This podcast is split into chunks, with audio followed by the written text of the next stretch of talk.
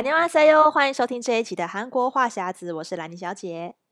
我是索尼克。 好，这一集呢，我们就要来大家来呃跟大家讨论的话题哦，就是虽然我们现在还不能去韩国旅游啦，但是呢，其实，在韩国有一些呃这个地方是蛮有特色，可能是大家之前旅游时候比较没有注意到的一些有异国风情的地方，所以今天大家跟大家聊聊一下，在韩国，尤其是在首尔里面的这个外国村。那首先呢，就是大家可能比较熟悉的梨泰院，像梨泰院呢、之前因为那一出韩剧嘛，《梨泰院 Class》，所以大家就对梨泰院这个地方比较有印象，就是比较有一些异国风情的，像是呃这个餐厅啊，还有一些酒吧。那索尼克你，你你有常去这里吗？我其实不太常去，但是偶尔偶尔还是会去。我记得我以前刚来旅游的时候，我第一站一定是去李李太院，因为以前、哦、因为那边。美金的那需求很大，所以我记得梨泰院一号出口出来有一间换钱所的汇率 汇率比较好。对对对，因为我很早期来的时候就有先做功课，然后大家都会比较说，哎、oh. 哪哪个地方的那个换钱所汇率最好？最好的第一名就是梨泰院。对对，对对。所以那时候我就第一站我就会先冲来梨泰院这边换钱，oh. 然后再去其他地方。嗯。然后后来不是明洞换钱所也也慢慢就是汇率也不错，以后我就比较少来梨泰院，嗯、但是。偶尔偶尔也是会来梨泰院这里面逛，因为梨泰院的氛围跟其他韩国的地方很不一样，它就是很像就是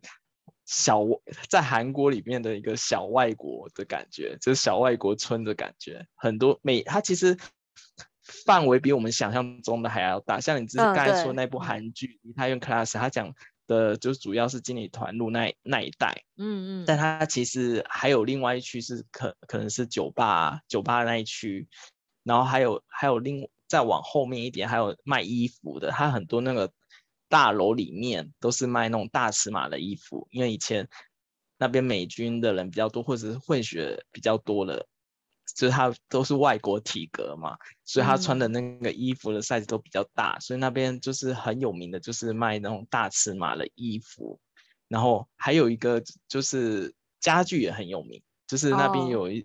一条是那种专门卖那种博外来的那种家居啊，就是什么瓷器啊，或是碗盘碟子啊，或是家中的挂饰。就我记得我还有一次就是特。就是跟女朋友特别去那边看，说，哎，有没有什么还不错的那种装饰？嗯，但我记得还有一次是我我们一起去喝喝酒，你还记得吗？对，我记得我我那时候已经就是在其实，在韩国工作之前去旅游的时候，我只有去过。一两次，但是比较就是只是那种沾一下就走。可是我记得那一次我好像特特地约你去吃一个那个土耳其料理，就是那、啊、那个那边有好多那种土耳其餐厅，像是那种沙威玛那种也有。然后那一间餐厅呢是在一个二楼的地方，它其实蛮大间，而且它就是卖那种有点像是土耳其有一些那种烤鸡呀、啊，然后那种比较烤饼。嗯这种比较特别料理，所以我记得那次我们是特地去那个餐厅吃，然后晚上再去那边的酒吧，在一个那种呃 rooftop bar，在那种有屋顶可以看得到夜景的地方，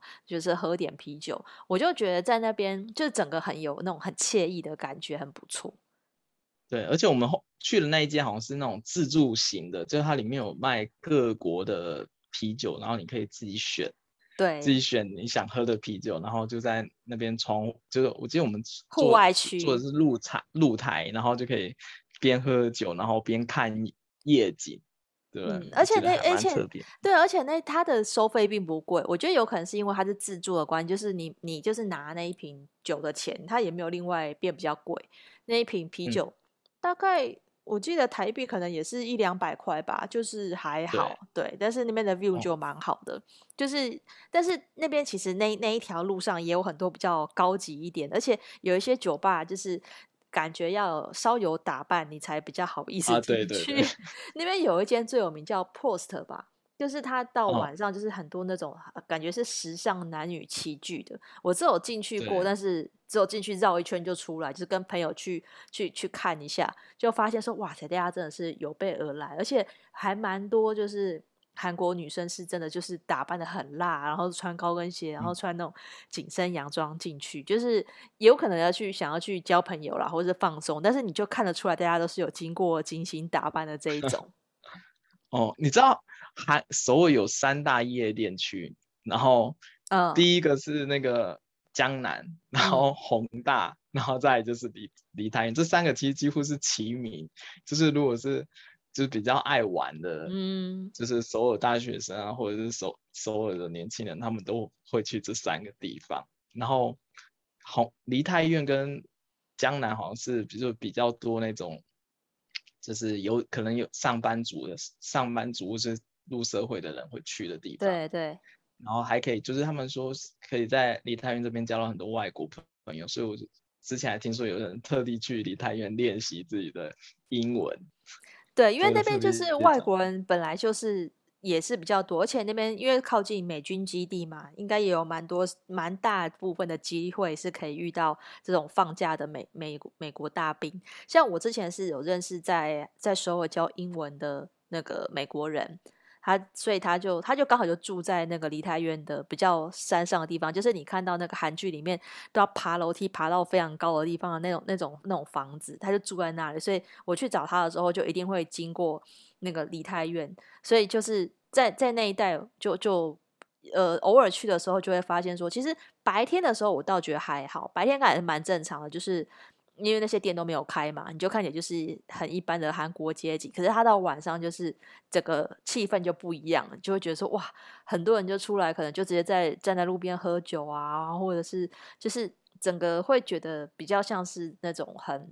没有到不夜城的地步，但是就是很热闹，尤其是每年的万圣节的时候，那边就会有点像是有点像是跨年的感觉，就是人都挤得水泄不通，然后就是全部人都在那边狂欢的感觉。我就刚好有一年是万圣节的时候有去恭逢其盛这样，然后就看到很多人他们会变装，就是会。把自己打扮成万圣节那种什么鬼怪的装扮呐、啊，或者是也有人穿上一些，就是很就是 cosplay，或者是就是穿成那种比较，就是反正怎么样奇装异服都有，就是很很很有名的就在那里。但是今年，可今年我不知道，可能从去年开始，因为疫情的关系，这个活动好像就就停办了，因为要不然会是一个大型群聚的活动。嗯、但是我是觉得，如果有去体验过一次，还蛮不错，因为你就真的感受到说，哇，就是很有那种。节庆的感觉，对啊，像你说的那个万圣节的那个活动，其实非常有名。然后我其实好几次都很想去，但是就一一直都错过。但我看我朋友就是他会去那边，然后我有个朋友是很特别，他说他因为他他也是外国人，他是，然后他说他去那边是帮人家做免。免费的化妆，他说，因为很多人会扮成那种什么吸血鬼啊，哦、对对对，或者什么什么，然后他就是在那边就是帮帮人化妆，化那个就是类似那种吸血鬼的妆啊，或者什么让人家去玩的更开心那种，是免费的，因为他们是学化妆的，嗯，然后就是他就他就说那那那那个那几天那一阵子是非常，就是感觉是。全程同欢的那种感觉，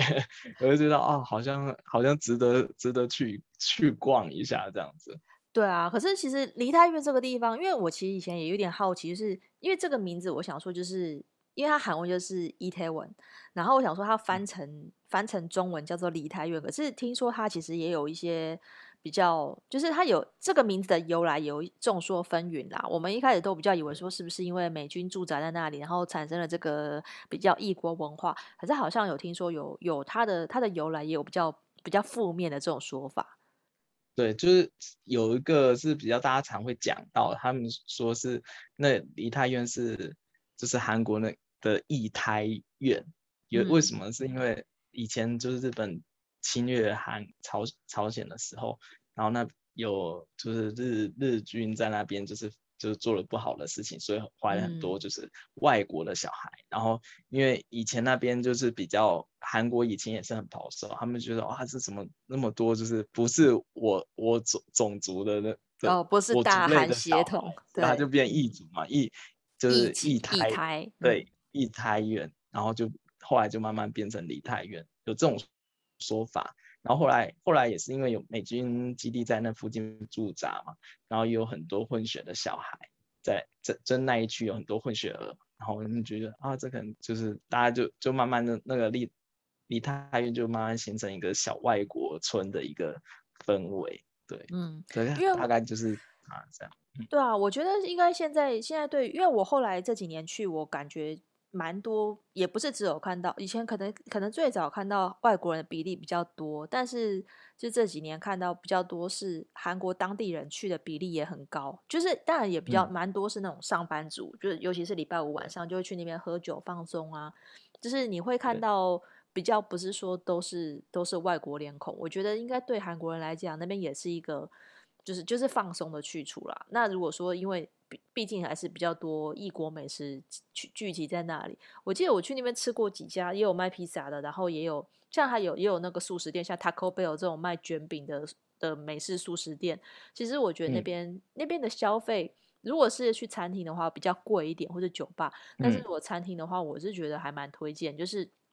如果有去到首尔旅游的话，也可以。我通常我记得我那时候都会，比如说六天的行程，就会排一天去梨泰院走一走。嗯，就是我觉得就是可以，也可以不用每天都是吃韩国料理，就是去啊。而且那边有一家那个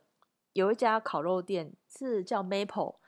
它就是蛮有名的。它有点贵，但是它的那个烤肉非常好吃。它的外观全部都是用烧酒瓶、绿色烧酒瓶那个装饰的，就是。我我是觉得蛮漂亮的，我每次去那边都会觉得就是很很华丽。他好像后来在台北也开了一间分店，我还没有去过。就是他的招牌就是这个绿色烧酒瓶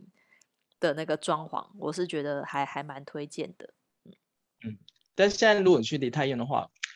我就另刚才你讲那个另外一种选择就是你可以。就满街其实有很多不同的，就是异国餐厅你可以选择。就除了像比较欧美式的餐厅以外，像日式跟泰式料理在那边也也蛮受欢迎。Oh, 对对，因为我是那之前去的时候是听说，就是之前某某一个艺人在那边开了很多泰式料理，就是非常 受欢迎，说特别朝圣去那边吃，然后就是、啊、今天吃泰泰式料理，然后明天又吃日式料理或什么墨西哥料理，那边都找得到。所以你想吃什么都就是。非就是你在那边在韩国住一段时间以后，你就特别想要吃异国料理的时候，你就去那边就去那边就对，因为比较会相较于其他地方更道地，嗯、对，也更多选择。然后最近最近韩国人，如果你讲说你是住在梨泰院的话，他们应该会觉得说哇，你很有钱，哦、因为韩国的那个三星总裁，他们他的豪宅也就在梨泰院那里，然后所以大家现在梨泰院的那个地价房价涨得非常高，所以你如果说你能现在如果能住在梨泰院的话，嗯，韩国人第一个直接说哇，那你应该是家里有非常多钱这种那种想法，嗯、对，还有这种想法，对啊，那其实在，在因为呃梨泰院的地理位置还算是方便，就是你在首尔搭地铁就是很容易可以抵达。那我们接下来要第呃介绍另外一个就是韩国的法国村，这个法国村呢，它就它叫做。呃，翻中文翻译是瑞莱村 （Soleil Mar），然后它呢，就是在它其实是也是靠近比较就是呃汉江以南的地方，有比较不是那么在市中心，但是就是你要搭地铁，然后再换一个社区小巴就可以到。然后这个 Soleil Mar 这个瑞莱村呢，它其实有一个，它其实是是说是当初是法国人的聚集地，所以才才形成一个这个法国的村落嘛。对，其实它这个地方是离。台湾很爱去的那个高速巴士站地下街很近，哦，嗯，因为我之前我第一次去这个地方是因为我要写那个旅游书嘛，哦，然后我就介绍到高速巴士站的地方，我想说啊，只去高速巴巴士站的地方好像不太就是这太狭隘，就只有购物而已，然后后来发现哎，那附近有个叫瑞来村这个这个小法国村，在首尔的小法国村，嗯，所以我就走路过去的，走路过去的话大概十到十五分钟就可以到。然后它是我印印象中的的这这这个地方是它有一条主街，然后是慢慢往上坡的那种方，嗯嗯嗯，就慢慢有一点小坡度，但是它它两边一开始前半段很多咖啡厅，然后后面会开始有一些就是卖面包的啊，然后卖巧克就是卖巧克力店甜点的啊，嗯嗯，然后还有一些什么西餐厅，然后到后面还有一些那个是卖有机食材的小超市，对对对，嗯，然后。再再往上的话，可以接到公园，然后要往公园走走的时候，你还可以进进到他们那个居民村，甚至有很多一些小的那种西餐厅，它是开在那居民村村里区落里面，然后就你感觉就是非常道地，而且走走在那街道的感觉，那氛围就整个就是感觉就是很有异国的情调，我不知道这样讲对不对？就是反正就你就觉得，哎，这地方的气氛跟我其他地方又不太一样。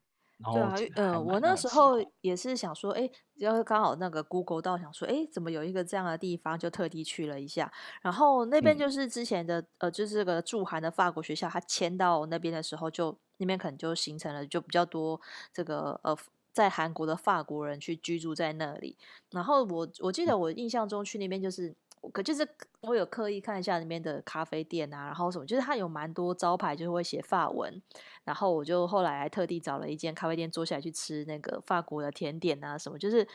可能你就在，我觉得在那边，因为它不是一个观光客聚集的景点，所以我觉得在那边你就觉得很悠闲，嗯、就走在路上，然后。比较不会看到说都是也没有也没有什么车，我觉得那边感觉就是真的很安静，所以然后也有看到那个法国学校，就有看到刚好那个学生下课就看到比较多那种这种嗯外国小朋友在在那边，对，不是，然后他哦他连那个路牌我有特地拍下来，就是呃什么呃那种什么注意交通安全的那种什么呃。呃，要请安，请保持安静的。它就是那一整个路标上，它有英文，然后有有德文，嗯、然后还有法文，就是不同的语言的，哦、对，法文，然后法文、韩文、英文，全部在标示，就是就是一个就特别，因为你在其他地方你看不到有法文的路标嘛。就特地在那个地方才有这样的标示，嗯、我就觉得哎，还蛮特别。但是它比较，因为它就毕竟不是一个观光景点。可是我觉得，如果长久居住在韩国的人的话，有机会是可以去看一下。因为我我猜测，其实连很多韩国人可能都没去过这个地方。啊，对，而而且我那时候我记得我去那边，它的它的那条主街啊，嗯，是两排有，就是有很，就是它有点像林荫大道的感觉。我第一次的想法是有点像林荫大道，它两排都。有有树嘛，然后而且它整个步调，我觉得一进到里面就是变得比较慢一点，就是不像是在首尔城市那种快步调的感觉，嗯、就感觉在那边，因为我去那边第一次去的时候，还有看到有人在那边遛狗啊，然后因为我我第一次去的时候其实是平日的的上班日，就感觉应该是比较就是比较忙碌一点，但那整个氛围就是不一样，就感觉比较就是悠闲。的那种感觉，就比较慢步调的，就是那时候流行那种慢活之类的那种生活感，嗯、对对对，就在那边觉得哎，就觉得很很优优雅慢活，然后里面还有一些，甚至还有卖沙拉的店，然后然后你就我之前我在那边就是点个沙拉在那边吃，就是边边看着外面的风景啊，人来人往这样子，然后我觉得哎，这个地方其实还蛮不错，就是跟外面很不一样。对，它其实就是一个社区的感觉，但是它就是你进到那个那那一条主街，就会就有一种哎，就是来到不同的地方，就也没有那么首尔。我觉得是因为它也没有像，因为其他地方你到处可以看到一些那种韩国的美妆店嘛，到处都是，然后那种连锁店或是韩国超市跟那个超商，可是那一条主街我是没有印象有看到什么。这种这种超商，我没有，对，就比较甚至连服饰店好像很少。我记得那边也没有什么服饰店，也没有什么美妆店。我记得我印象中那边，对对对，真的就是就是感觉比较不是一般你看到的韩国街景。我只能这样说，就是如果要想象的话，就没有那么韩国的地方。我觉得这个在首尔里面算是的确是一个比较少见的区域，对啊，所以我就觉得建议大家也可以。可以去那边看看这样子。那另外还有一个呢，嗯、也是在首尔里面的，呃，它据说它是有小东京的称号，就是叫二村。二村就是它的那个地铁站名。然后一出来之后，那次我也是特地去的，因为那时候我就有点，我刚从京都旅游回来，然后我就有点想念日本，嗯、所以我就约了一个朋友说，哎，那我今听说就是首尔有一个小日本，我们过去看一下。所以我们就约在那边，然后。我记得他就是他，其实我也很好奇，那边不像是一个社区型，但是它有点像是从那个二村站出来之后，你走到那个小巷子里面，立刻就可以看到那种日式居酒屋，就是它有好几条巷子，我就联想到台北有个地方，就是林森北路那边有的六条通、七条通，它就是有很多日式餐厅、居酒屋汇集在那里，所以你走到那边，其实因为那个街道非常的小，然后你看到那种挂红灯笼的居酒屋啊什么，就。也是很有日本的感觉啦，嗯，对，因为我记得二村这地方其实比我们刚才讲的那几个，我觉得它感觉范围好像又比较小一点。因为我因为我之前第一次去的时候，我还有点找不到了这个地方，嗯，因为我那时候想说，这因为那个地方就是以小东京著著名嘛。对。然后想说，哎，怎么感觉又不像是那么那么那么日本东京的感觉？然后后来查一下资料，好像说那边有一条街是就是比较多那种居酒屋，然后日式料理，嗯、就但就就那条街而已，我记得好像是这样。对。然后后来好像有一些，因为日本不是因为韩国有一些反日的情绪的关系，uh... 所以后来好像有些日本也慢慢搬，日本人也慢慢搬离那边，但是那些居酒屋就有名的那些日式料理店都还在，嗯、所以就变成就实际上生活在那边日本人可能变少了，但是如果你想要吃一些好吃的日本料理，我觉得去那边我觉得还是很 OK 的。因为我就想说，会不会它本来是一个群聚效应，就是日本人如果都就是呃住在韩国，那有一家开了就第二家，第二家开了就第三家，就是大家认识的日本人就会互相互相通报说，哎，那我们就在这边聚成一个，就是一个，因为你如果有一个这个称号，大家就会想到说，哎，我想吃日本料理，我就直接去那里，然后你可能就是到里面再找哪一家店那种感觉。那我我觉得应该算是还算到地了。我记得我那时候吃了一个像大阪烧还是什么的，就是。坐在那个店里面也可以一秒到日本的 感觉，啊、真的吗？对，所以我就因为那个因为那个氛围啦，我觉得主要是那一区营造的，就是你如果只在那里面，你你就不会觉得，你就是我就说他蛮厉害，就是因为他让你就是他地方不大，可是就是让你营造成一种哦，我仿佛到了日本，因为那店员也是讲日文啊，就是嗯，就是跟一般的日本料理店都会都这样，然后亚萨玛塞什么，就是就会就是他不是跟你讲韩文。所以我觉得就是、啊、挺好，对，所以我就觉得店员里面，我猜那种里面可能也有可能也有日本师傅、日本籍的吧，嗯，也有可能，对，就像台湾也有很多日本料理店也做的蛮到地，然后就是很日式的服务，对啊，所以我觉得，因为现在就是韩韩国的蛮多年轻人其实也也蛮喜欢日本的食物跟文化，所以我觉得。那种反日的情绪，可能可能就是在某些时候会被激起来，但是有一些时间点就特别的 特定的日期。对，平常我觉得，如果你是有认识韩国年轻人我的话，其实韩国年轻人比较没有这个感觉，他们反而会比较喜欢日本多一点。有些人是比较亲日的，嗯，然后甚至你这现在来韩国的话，我会发现日本料理店很多。啊、甚至很多日本连锁的有名的店都进来韩国，嗯嗯，就连锁的美食，对，对啊，因为像我们公司那时候在江南站，那时候就那边就有一风堂嘛，然后有一些那种什么银座猪排店，就是这种真的是日本有名的店会会开在那边。然后我我的韩国同事都超喜欢吃拉面，就是他们我觉得他们吃拉面的、嗯、的次数大概多于吃。可如果跟西餐比啦，他们比可能比较不会去吃什么麦当劳这种肯德基，嗯，但是他们会去吃日本拉面，对啊，就是韩国食物的第二选择就是日日式食物。我觉得可能他们已经接受到的那个文化或者什么，可能就比较不一样，可能没有老一辈那么反日这样子。对，嗯，哎、但二村这个地方我补充一点，它有个地是它二村站旁边其实是那个韩国的国立博物馆，哦，就是那个地方是韩。是应该是所有最大的那种国立的博物馆，它里面是我记得好像是免费逛的，嗯，然后但是它逛一整天都可以逛不完。就是我记得我那时候第一次去逛，我只逛了二分之一，我就我逛走了四五个小时吧。嗯，就如果建议如果喜欢逛博物馆的话，也可以就是去那边逛完，然后去吃 那个日式料理，我觉得这是一个不错的 口。可以可以，还不错，对，对嗯嗯对。好，那接下来我们再跟大家介绍一个，就是这个地方比较远一点啊，这个是我一直放在旅游清单，但也也没有去成的，就是这个南海的德国村。这个地方，索尼克有有什么了解吗？这个这个地方其实也是我放在清单很久，太远，对，很远，它几乎要开车。它是在那个南海，就是釜山的下面，釜山的那个下面。嗯、然后它其实最最。早第一次看到它是一部韩剧叫《幻想的情侣》，然后它的一个拍摄地，然后这个地方其实是真实存在的地方，是一好它的由由来是在一九六零年，就是韩国那时候比较贫贫困，然后贫穷的时候，然后有一群就是从德国来的采矿工人啊，还有护士在当当地就是帮。助了韩国那个时候的经济发展，嗯、就在那边采矿、采煤矿什么的。然后后来他们就没有回去德国，然后直接在那边定居下来。然后后来在二零二零零一年的时候，然后一些德国的侨胞就直接从德国空运一些建材来，然后搭成现在看到的那个小德国村。然后那边，因为我我有看那个地图，那还有一些人去玩照片，就很很像，完全就是一一眼望去就是那种红砖瓦的那种房子，哦然后很像德德国的感觉。然后里面还有一些什么德国的体验活动。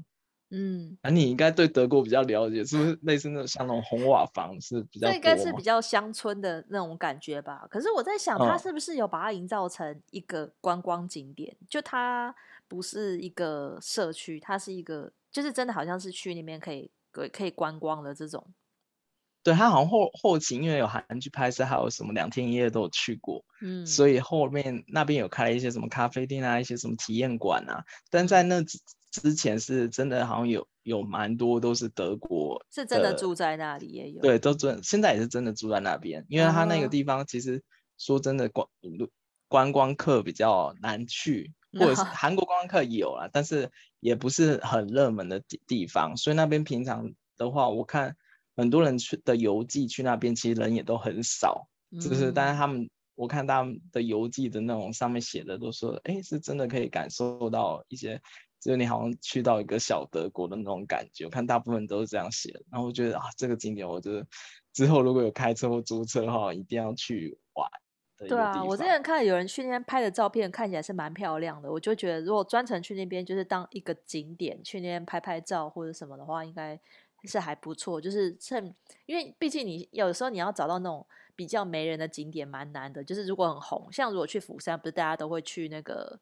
那个什么甘甘。呃，甘甘甘村文化对文化村，就是一定都会去那里嘛，对，啊，所以有几个景点之后比较不为人知，这种我觉得还还蛮不错的，就是可以开发一些那种，就是至少你去那边拍照不会那边等很久。嗯、对，而且那，你现在去那，我觉得敢去那边拍，应该就是不会有拍到人的那种感觉，就是就不用在那边挤，说拍拍到位置，我觉得那还不错，然后而且很。而且最最主要是那边很很多都是生活在那边的德国人，嗯，然后你可以跟他们交流，会觉我会觉得很不一样。那我猜那边应该可能也会有一些那种德国餐厅，可能就可以吃到德国猪脚或是德国啤酒这种，就是可以感。就是一定都要掺杂一下美食的那个成分，让大家可以整套的体验 这个比较比较比较不一样的这种德国文化，这样子，对吧？那另外呢，就是还有一个是在，其实，在首尔的东大门站这边也有一个比较异国的地方，但是这个地方是索尼克比较熟悉啊，对，因为我以前住在那那一带，它其实就是东大门站到东庙、嗯，就这一区段，因为我以前是住在东庙站嘛，然后。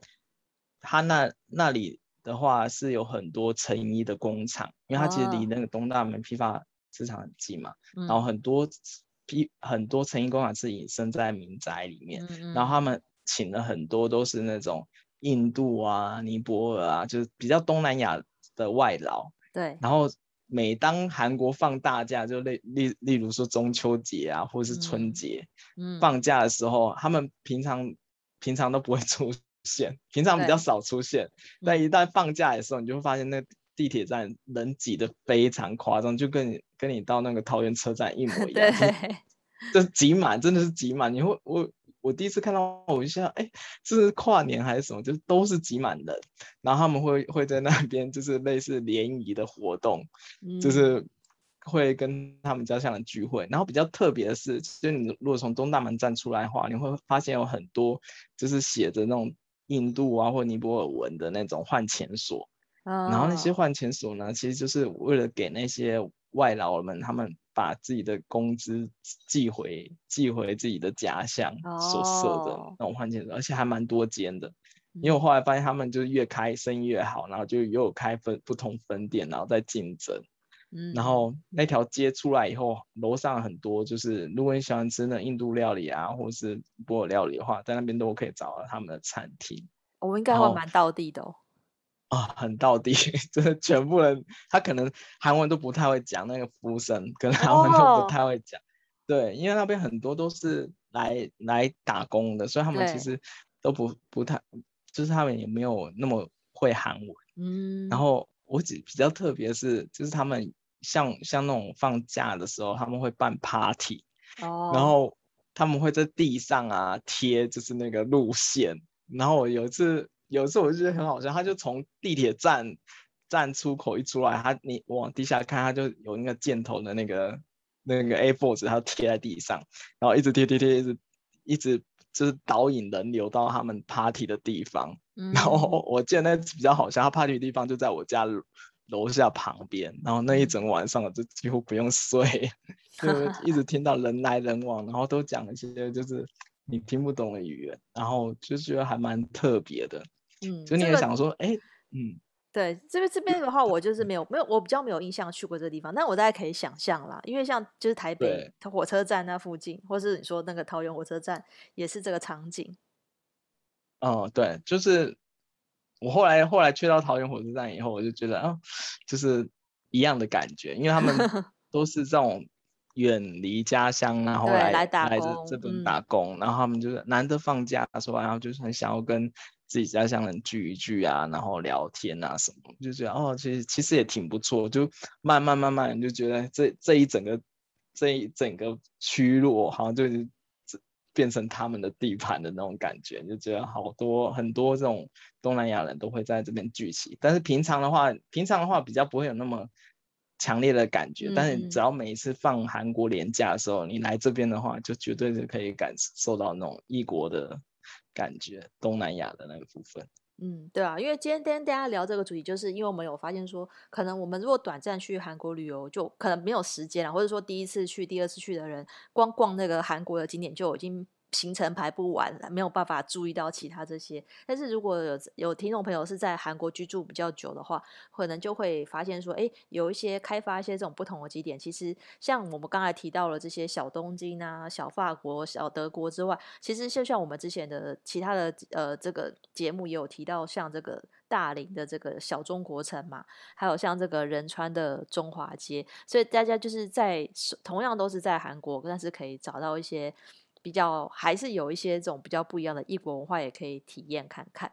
那我们今天的节目大家就到这边。那如果喜欢我们的这个韩国的话题的话，希望大家可以多多关注我们的韩国话匣子 Podcast，然后也可以呃按赞我们的这个粉川追踪。我的是 Hello Lenny 兰妮小姐，还有索尼克的玩转韩国，都会带给大家比较多的这个韩国的资讯。那我们下个礼拜再见喽，拜拜，拜拜。